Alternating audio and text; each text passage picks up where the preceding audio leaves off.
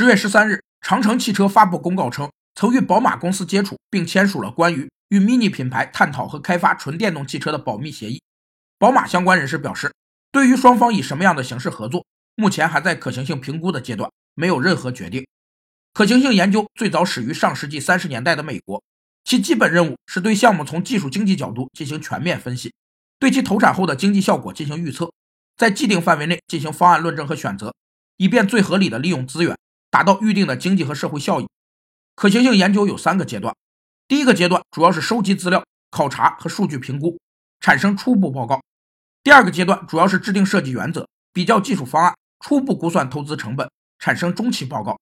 第三个阶段主要是研究具体问题，估算投资成本，评估经济和社会效益，产生最终报告。目前，华晨宝马是宝马集团在华唯一的合资企业。如果长城汽车与宝马合资，将打破这种瓶颈。